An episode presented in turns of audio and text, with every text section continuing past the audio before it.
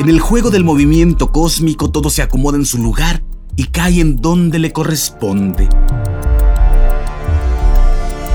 Los hombres y la tierra entera se acoplan al ritmo de las estrellas, ese que es imparable, ese insondable, ese que es eterno y que se recrea una y otra vez a sí mismo, hasta transformarse en la oleada de luz y energía que alimenta la vida en su conjunto y que en los senderos de la muerte también transita siguiendo al sol al inframundo.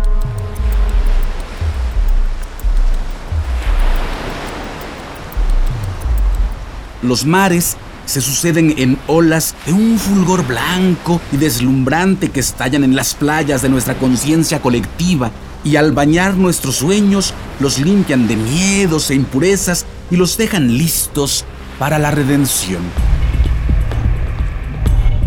La profecía sigue su ruta marcada por los ciclos y las vueltas del tiempo le dan sentido y razón de ser a los pensamientos y las emociones.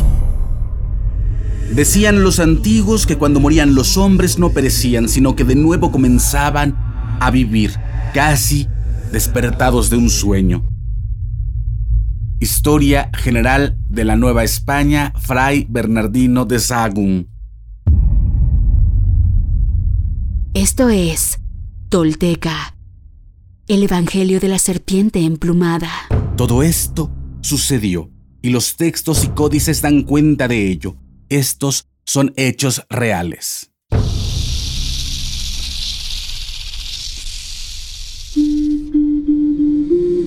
Quienes logran desentrañar en sí mismos el secreto del todo, se vuelven personas espejo, rostro y corazón.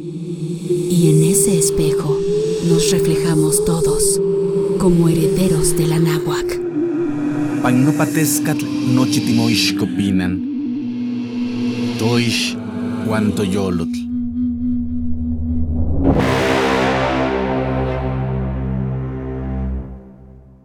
Tolteca, el Evangelio de la Serpiente Emplumada, un podcast basado en la obra de Frank Díaz y producida por Nación Tolteca y Fundación Donde Educarte para la consolidación de nuestra identidad y nuestro poder como cultura ancestral, vigente en el presente. Producción y realización, Warp. Narración, Mardonio Carballo. Suscríbete a nuestro podcast y síguenos en redes sociales como arroba Nación Tolteca.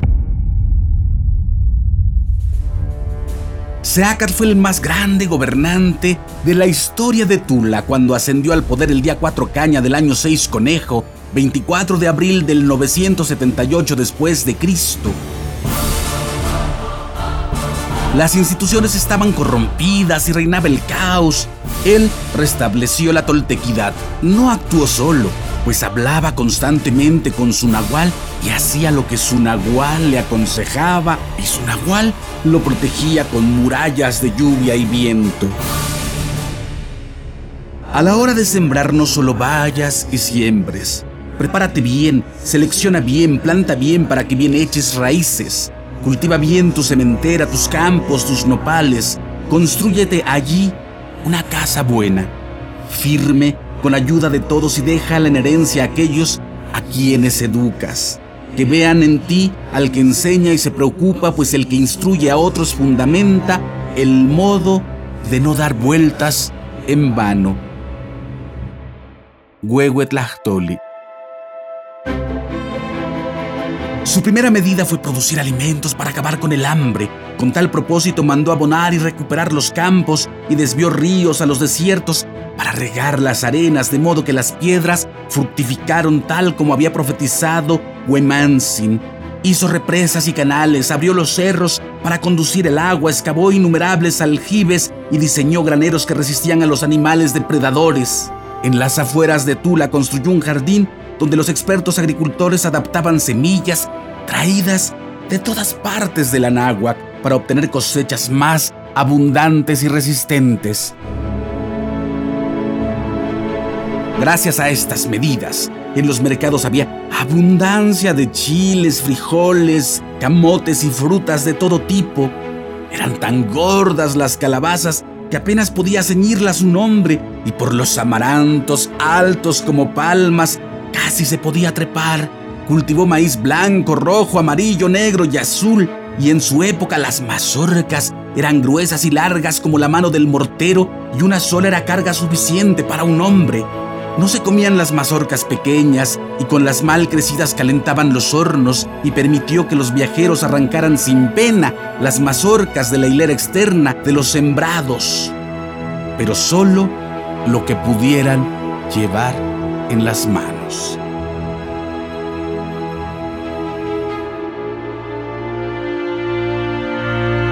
Para alegría de los niños, desarrolló el maíz para flores tostadas e hizo traer de las tierras de los zapotecas resina de chicle, cicli, que se vendía en cubos perfumados y teñidos de azul.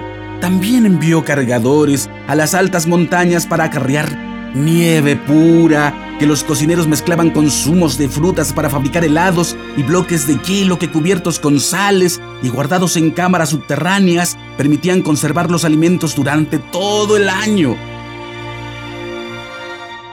Para el placer de los adultos, seleccionó magueyes para producir miel y bebidas dulces, abundantes. Permitió beber en el último día de la veintena, cuando la gente descansaba de su trabajo y celebraba las fiestas de los dioses. Pero si alguien era encontrado borracho, antes de ese día lo arrestaban, le rapaban la cabeza y lo enviaban a limpiar las calles hasta que le creciera el pelo. También cultivó cacao de tres tipos. Dulce para bebidas, amargo para salsas y seco para moneda.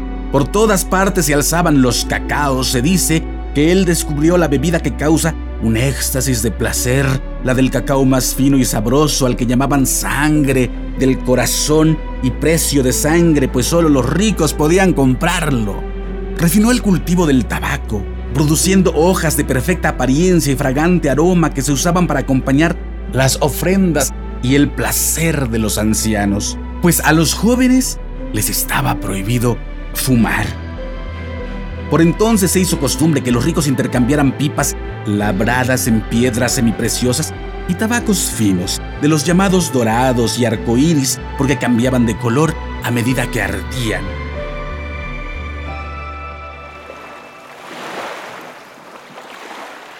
Hacia el sur, en la zona del lago, mandó a construir chinampas donde cultivó flores, todas las variedades, tanto por adorno como para producir esencias. Con flores entregaban las ofrendas y con guirnaldas se adornaban los moradores. También represó las orillas del lago para criar peces y algas.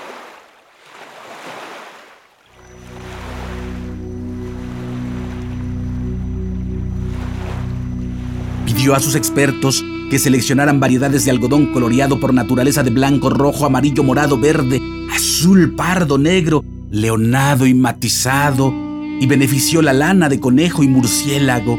Con estos materiales desarrolló el arte de los tejidos preparando grandes hilanderas y tejedoras que tejían mantas exquisitas, algunas parecían de terciopelo o seda, otras eran gruesas como fieltros o sutiles como telas de araña.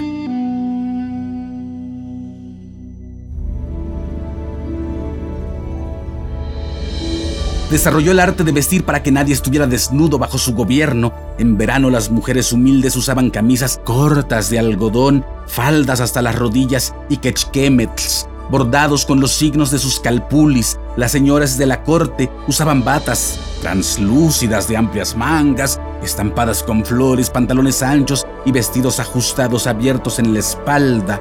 Los hombres vestían calzones de lienzo hasta las rodillas, camisas largas y mantas hasta los pies anudadas sobre el hombro izquierdo. Los jóvenes, por extravagancia, dejaban al descubierto el hombro derecho. Los señores de la corte pintaban sus mantas con grecas y les colgaban flecos. Los sabios y los maestros usaban mantas de redes en señal de espiritualidad.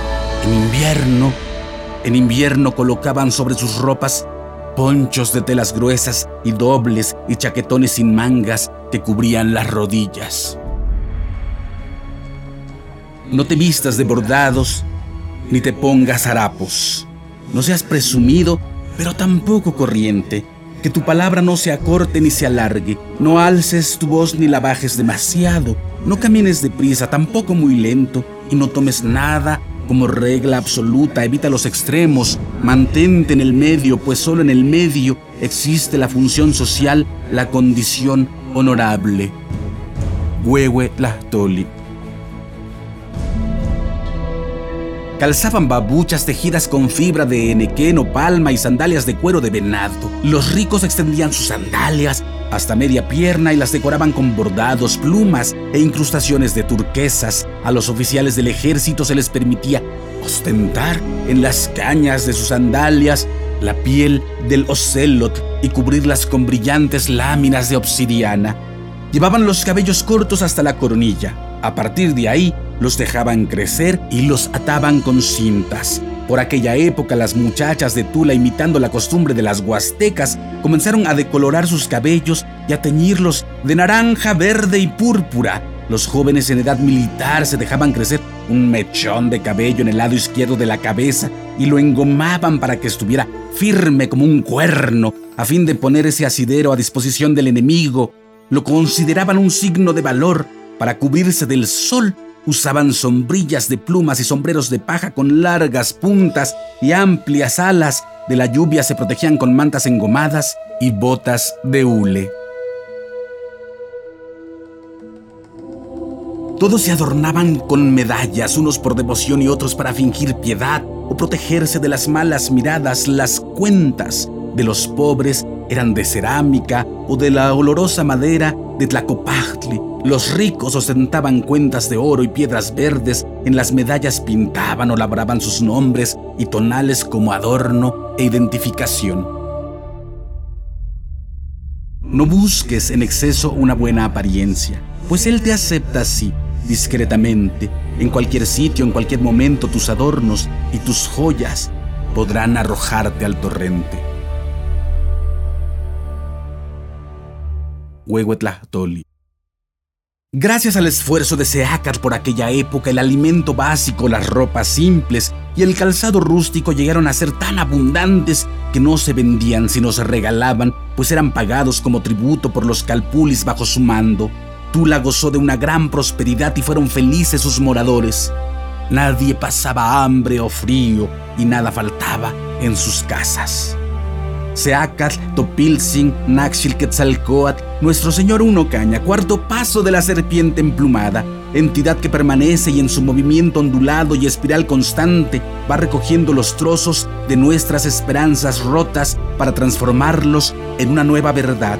Y así el fuego baila en las antorchas, el copal se eleva en el aire, suspendido como tejido de deseos que luego se posa como manta protectora sobre nuestros maltratados cuerpos y nuestras almas rebosadas.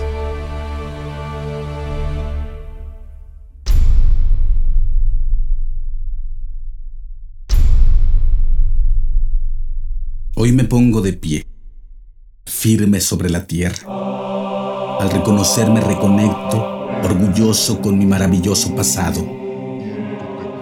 Dejo atrás la mentira, las falsas creencias y la vergüenza que me fueron impuestas. Sí, estoy listo para tomar mi destino. Hoy, después de mil años, he despertado. Soy espíritu tolteca que jamás fue conquistado. Hoy reconecto contigo, Anáhuac, nuestro verdadero grandioso y milenario origen para que desde ahí, unido con mis hermanos toltecas, caminemos erguidos en el presente y hacia el futuro que forjaremos. En mis manos tomo conocer y morar en la sagrada filosofía tolteca, tesoro de la humanidad, que hoy regresa y devela su legado. Un camino para despertar y evolucionar en un mundo que se ha quedado sin imaginación ni respuestas. Así, basados en nuestra verdadera raíz, incorporando los últimos mil años de avances y sacrificios de hombres y mujeres de todas las culturas, iniciamos la construcción de un futuro que sí es posible, deseable y esperanzador para la humanidad, el planeta y el universo. Sí, soy sagrado. Sí, soy tolteca. Sí, soy sagrado soy sagrado, soy tolteca. He despertado y desde mi vulnerabilidad descubro mi verdadero poder. Una vez más, mi corazón brilla en el horizonte.